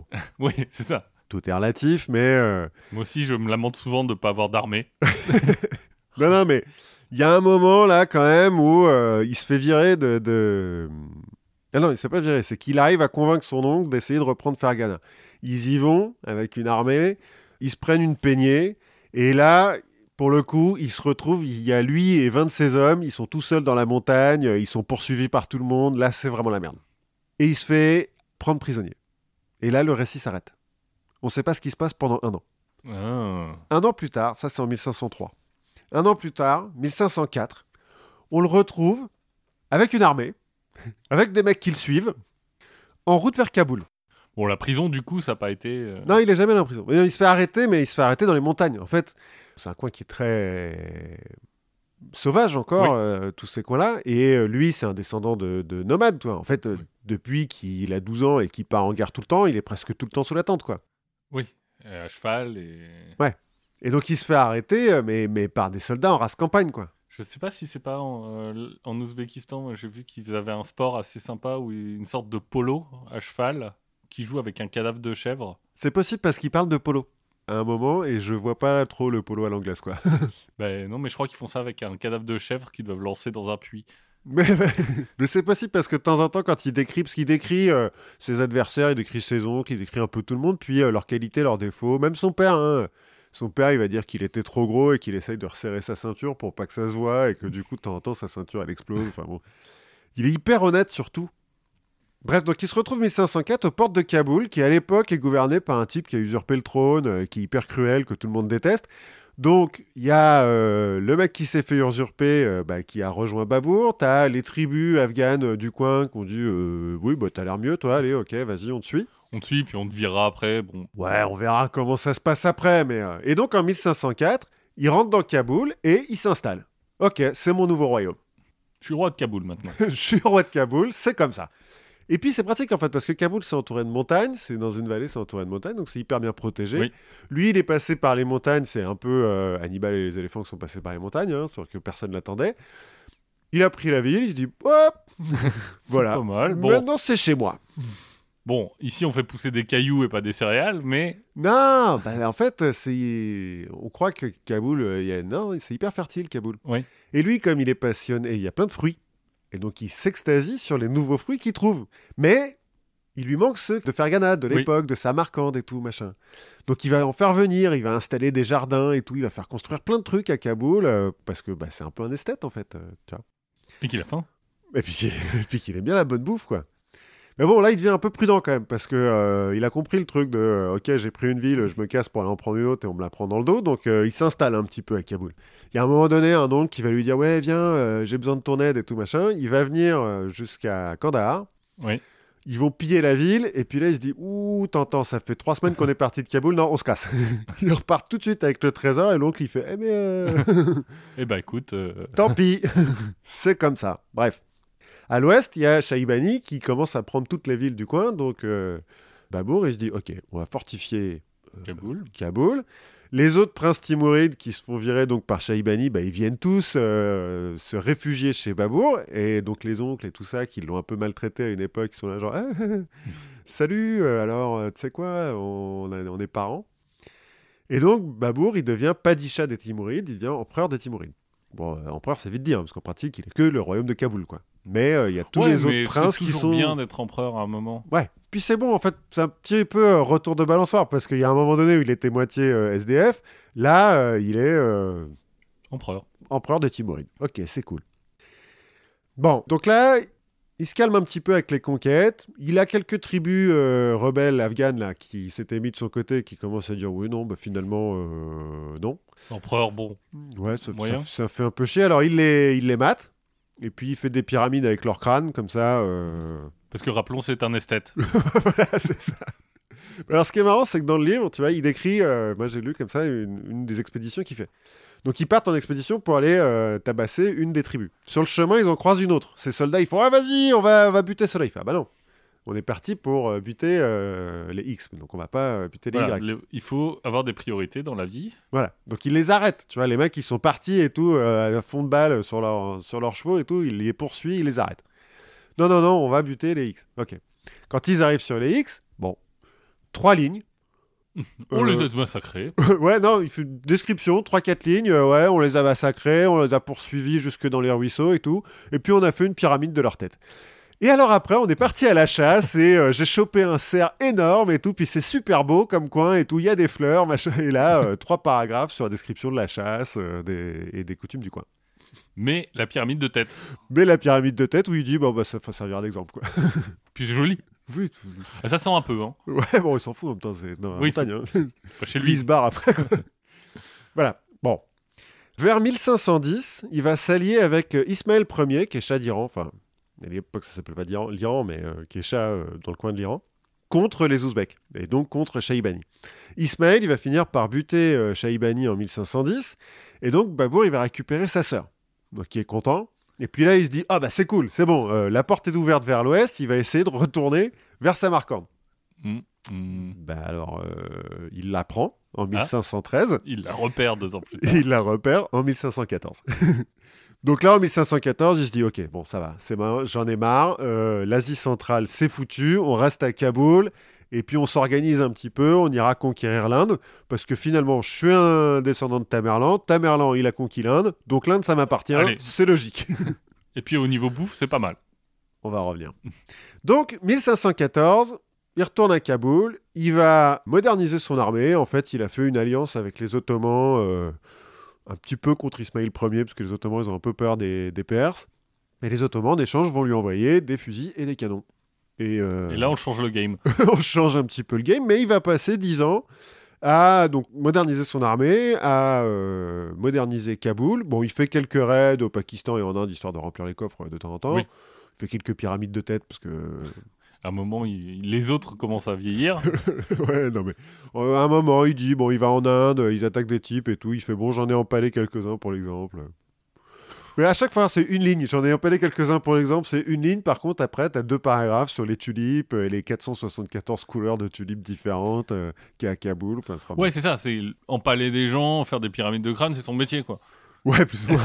ouais, c'est Ouais. bon. Voilà, Faut le faire, quoi. c'est ça. Bon, euh, oui, j'ai passé 8 heures à l'usine. Ouais, voilà, bon. Et puis c'est à ce moment-là aussi qu'il commence à se passionner pour la poésie et puis pour le vin, le hashish et l'opium. Parce que jusqu'à présent, euh, il est bon musulman et tout. Son père était un peu euh, terre à terre avec ça, donc il avait jamais bu une goutte d'alcool. Mais là, bon, il est à Kaboul. Les mœurs sont un petit peu plus libérées, puis il s'emmerde un peu. Enfin, c'est vraiment pratique. Pour Ouais, une fois qu'il est, le- il est pas obligé de faire la guerre tout le temps. L'opium, euh, il y en a pas mal là-bas. L'opium et le hashish, ça pousse bien. Et puis en fait, le vin est, est pas mal. Donc il se met à boire. Et C'est euh, en général un tournant intéressant dans une carrière. le, bah, il fait pas semblant. hein. C'est comme le- la guerre, quoi. le moment où on se dit. Et là, j'ai décidé de me prendre de passion pour l'alcool et la drogue. c'est ça. Mais sauf qu'il est quand même roi, tu vois. Oui. Mais euh, il décrit par le menu euh, ses fêtes sur trois jours d'affilée où ils se bourrent la gueule dès le matin et tout, machin. euh, où ils partent à cheval, euh, complètement ronds. euh, ils savent pas ce qu'ils font. Ou euh, pour faire des blagues, ils sont là, on a qu'à le décapiter, lui, parce qu'il arrive plus à marcher droit, tu vois. bon, ils le font pas, mais euh, voilà. Je me suis réveillé, il y avait une pyramide de crâne dans ma chambre que j'avais jamais vue. Non, non, il bute pas des mecs. Par contre, de temps en temps, il se réveille comme ça. Il fait Bon, je sais pas comment je suis rentré. hein.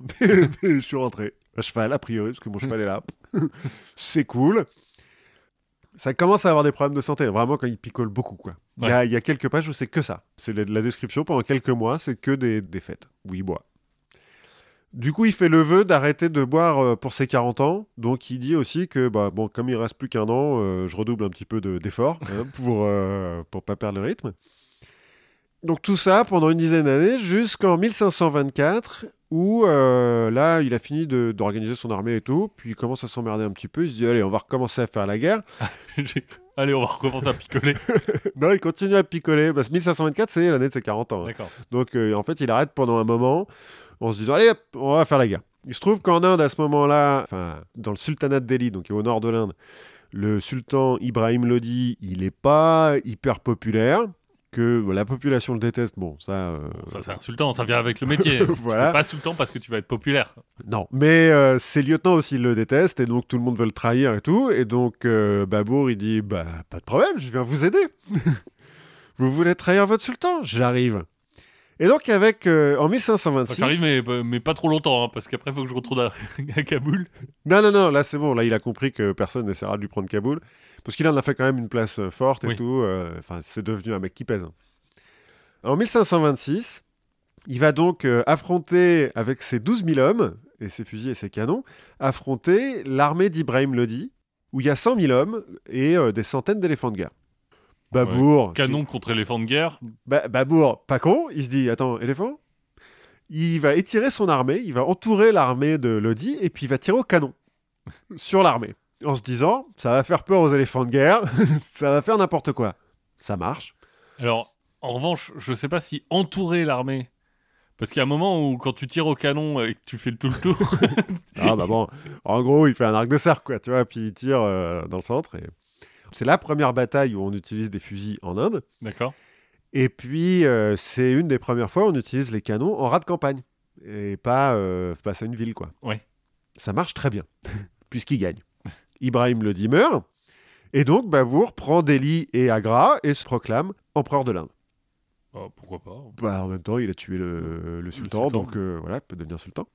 En 1527, Rana Sanga, qui est un souverain hindou cette fois-ci, parce qu'Ibrahim le dit, donc il est musulman. euh, Rana Sanga, c'est le souverain du Rajasthan qui est à côté. Il se dit, euh, oula, Ça sent pas bon. l'envahisseur là, c'est pas cool, donc il va lever une armée de 210 000 hommes. Et il va l'envoyer Parce contre. que l'Inde. euh, ouais, parce qu'il a beaucoup de monde. Il va l'envoyer contre celle de Babour qui l'a augmenté quand même. Elle fait 50 000 hommes maintenant. Babour, il se dit Ouh, ça va quand même être tendu là. On va, on va retenter le coup des canons en race campagne et tout. euh, ça va le faire. Mais pour galvaniser ses troupes, il va en faire une guerre de religion. Il va dire Nous, on est des musulmans, on est en train de se faire attaquer par des païens euh, hindous. Et pour vous prouver que Dieu est avec nous, je vais arrêter de boire. et là, euh, il, il casse son verre et tout devant ses, ses généraux et tout. Et là, ses généraux font casser bon. Il est chaud là. Il est chaud, il a arrêté de boire. il est ultra chaud, il a arrêté de boire. Bon, il gagne. hein, euh, contre les 210 000 hommes. Il se trouve que euh, il est pas con, un Babour. Enfin, c'est vraiment, en plus, c'est un bon général et tout. Et puis, c'est un type qui prévoit les choses un peu à l'avance. Il a fait euh, un deal avec un des lieutenants de Rana Sanga qui, en pleine bataille, retourne ses 30 000 hommes contre Rana Sanga. Donc, bon, voilà. Il gagne. Et donc, c'est le maître absolu de l'Inde du Nord. Pouf. Hop. Début de l'Empire moghol. Là, ça commence à peser. Et Pourquoi Mogol Bah parce que Mogol, en fait, ça veut dire mongol en perse. D'accord. Et Ah que lui étant descendant de Gengis Khan, euh, bah, c'est un mongol. Pour les Indiens, c'est un mongol. Lui, il déteste les mongols. Lui, euh, son livre, il l'écrit en turc. Parce que pour lui, il est turc, il est descendant de Tamerlan. Qui est lui-même descendant de mongol. Mais bon. Bon, c'est Euh, compliqué. voilà, mais bon. Et il parle le perse, il parle pas le mongol. Enfin, il le parle peut-être, mais euh. Bref, il a fondé l'Empire moghol. Bon, pour installer un petit peu son pouvoir, euh, les hindous, euh, il les massacre et il fait des pyramides de tête. Bon, Oui. voilà, il faut installer le truc. Parce Et- qu'ils connaissaient pas, eux aussi. Il faut, la pyramide de tête, voilà, ils savent faut pas. propager la culture. Donc il se met à administrer un petit peu son nouvel empire, mais euh, en fait, il se rend compte qu'il aime pas l'Inde. Parce qu'il trouve qu'il fait trop chaud, que les villes et les gens sont moches, et surtout que la bouffe est dégueulasse. Il n'y a pas de fruits, enfin, ou les fruits qu'ils ont, Oui. c'est pas bon. Euh, Il n'y a pas de kebab, il n'y a pas de pain. Ils font pas, euh, ils rafraîchissent pas leur eau. En gros, le- la seule qualité qu'ils trouvent à l'Inde, c'est que c'est bourré d'or et d'argent. Ça, ils trouvent que c'est cool. Et d'épices, un peu. Non? Même pas. Bah, un peu, mais en fait, des épices, il en a lui aussi, tu Oui. vois. Donc bon. Du coup, il fait venir des fruits de Kaboul, il va planter des jardins à Agra et à Delhi, il va tout changer euh, là-bas. Et puis, il fait venir des artisans et des cuisiniers. En fait, il ramène la culture perse en Inde. D'accord. Et c'est ça qui va créer la culture moghole. Parce que les... le sultanat de Delhi a fait un petit peu la même chose, mais c'est pas trop mélangé. Alors que lui, n'hésite pas à, mél- à se mélanger. Enfin, ses descendants surtout. Parce qu'en en fait, il va mourir en 1530, donc euh, trois ans après avoir. euh, Arrêtez de boire. Arrêtez de boire. Et euh, après avoir euh, fini de, de conquérir l'Inde. Comme quoi, c'est pas si bon que ça pour la santé. D'arrêter de boire, ouais. non, mais c'est ça. En plus, il meurt de problèmes de santé. hein. Il se fait pas assassiner ou quoi. Il meurt déshydraté. Et en fait, c'est pendant ces dernières années, là, entre 1527 et 1530, qu'il a compilé euh, ses journaux pour écrire le Babur-Nama, qui sera euh, ensuite traduit par euh, son petit-fils du turc vers le persan, et c'est son petit-fils qui va le, le, diffuser, quoi. Mais ce qui est hyper surprenant, en fait, bon là, je l'ai dit un petit peu, il est tellement honnête que pour un roi et pour un empereur, parce qu'il il raconte sa jeunesse, là. Il raconte comment, euh, par exemple, sa première femme, c'est un mariage arrangé, hein, ils se sont rencontrés, ils avaient 13 ans, euh, et ça l'intéresse pas. Il raconte que sa mère le force à aller la connaître, entre guillemets, une fois par mois, parce que bon, il faut avoir un descendant quand même. Mais à cette époque-là, lui, il se prend de passion pour un jeune homme qu'il a croisé sur le marché. Et qui veut connaître un peu mieux. Ouais, mais en fait, il dit je suis timide et donc je suis tellement timide que j'arrive pas à parler à ma femme et ce garçon que je trouve euh, sublime et tout, à chaque fois que je le vois, je rougis, je sais pas parler quoi. Et il raconte ça, euh, hop, paisiblement.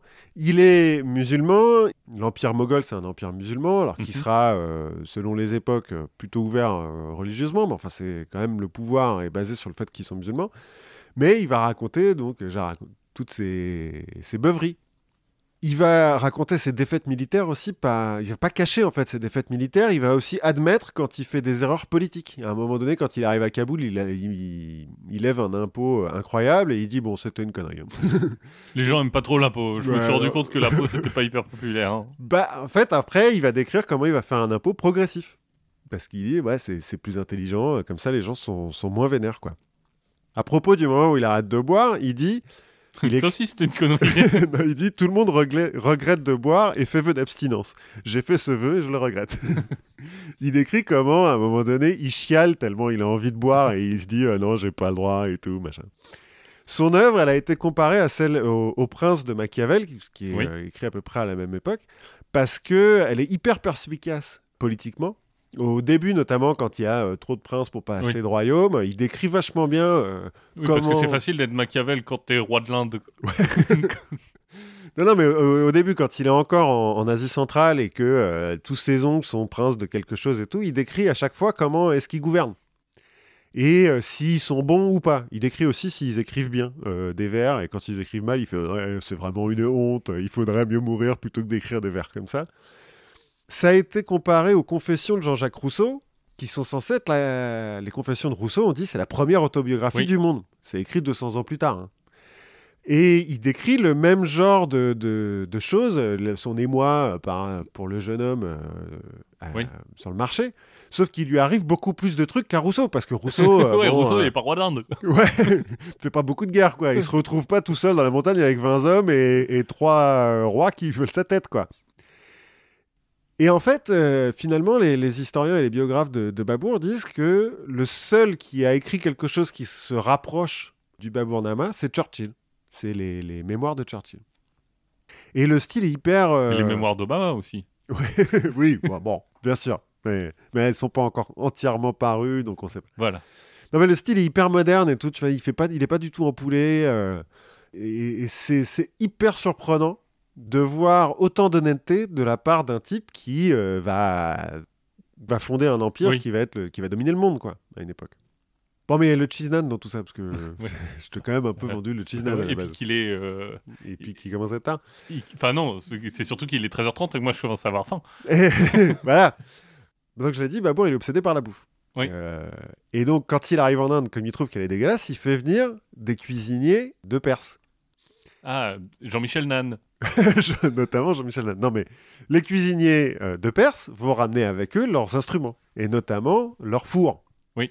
Le fameux tandoor, Mm. qui va créer la cuisine tandoori, le poulet tandoori notamment, et dans lequel sont cuits Oui, le les pain, les Oui. nanes. En fait, avant l'arrivée des Moghols en Inde, il n'y a pas de nanes en Inde. Il y a des nanes euh, en Afghanistan, en Perse, etc., mais pas en Inde. Et c'est eux qui ramènent donc, le, le four tandoor et donc le nan. Et donc le cheese nan. D'accord, bah merci. Merci Babour Merci Babour bah, pour le cheese nan. Et merci Seb, on a appris plein de trucs. Eh, Formidable ce type, hein, quand même. Ouais, Je... Voilà. étonnant. On a appris plein de trucs. On espère que vous allez continuer à apprendre plein de trucs aussi. Ben oui. En attendant, vous pouvez bah, réécouter plein d'épisodes, euh, écouter plein d'autres épisodes du label Podcut, Mhm. parce qu'il y a plein de choses qui se passent en ce moment. Euh, si vous nous aimez bien et que vous aimez bien les épisodes du label, eh ben faites comme euh, Thomas Basselier qui nous a envoyé un petit message et une, euh, un petit soutien.